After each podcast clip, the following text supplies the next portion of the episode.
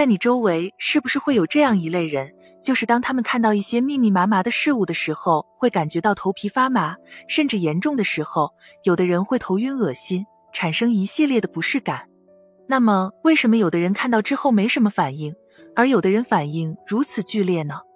这时候就会有人说这是密集恐惧症，因为只有密集恐惧症的人才会知道有多么痛苦，一般人难以理解的。那密集恐惧症是怎么回事？密集恐惧症有哪些症状表现？如何帮助密集恐惧症的朋友们缓解呢？今天咱们就聊一聊密集恐惧症那点事。密集恐惧症是恐惧症中常见的一种。密集恐惧症患者对排列非常紧密的，如蜂窝、虫卵、鱼子等相对较小的事物会感觉非常的不舒服、焦虑、害怕，并且有可能会伴随着恶心、头晕、头皮发麻等一系列的身体反应。其实有反应的人不要害怕，因为在现实生活中，这种症状几乎人人都有，只不过轻重不一而已。当这些症状比较严重的时候，就被称为密集恐惧症。密集恐惧症患者对于密集物产生的恐惧，一般是与实际情况不符合的，因为就算是这些密集物体可能对其并无危险，但密集恐惧症患者仍然会无法控制的感到恐怖。密集恐惧症也是有分型的，一共有三种：凹陷密集型、平面密集型和突出密集型。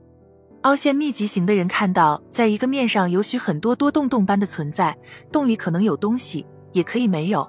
根据众人反应，见到这类场景都会有一种抠洞的欲望。平面密集型这一类密集型带给人的恐惧较小，有时甚至无法产生恐惧感，只有少部分人会恐惧。例如，一张纸上画满了蚂蚁。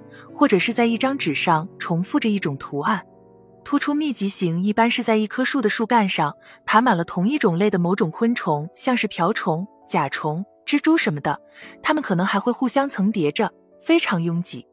说了这些关于密集恐惧症的事情，那具体为什么会有密集恐惧症呢？第一，密集恐惧症是有较高的家族聚集性；第二，就是素质因素，患者病前性格多为胆小、羞怯、被动依赖。高度内向，容易焦虑、恐惧，并有强迫倾向等。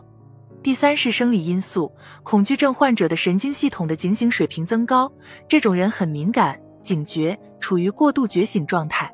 最后就是心理社会因素了，首次发病时可有某种精神刺激因素。资料表明，有近三分之二的患者都主动的追溯到与其发病有关的某一件事。其实有密集恐惧症也不要恐慌。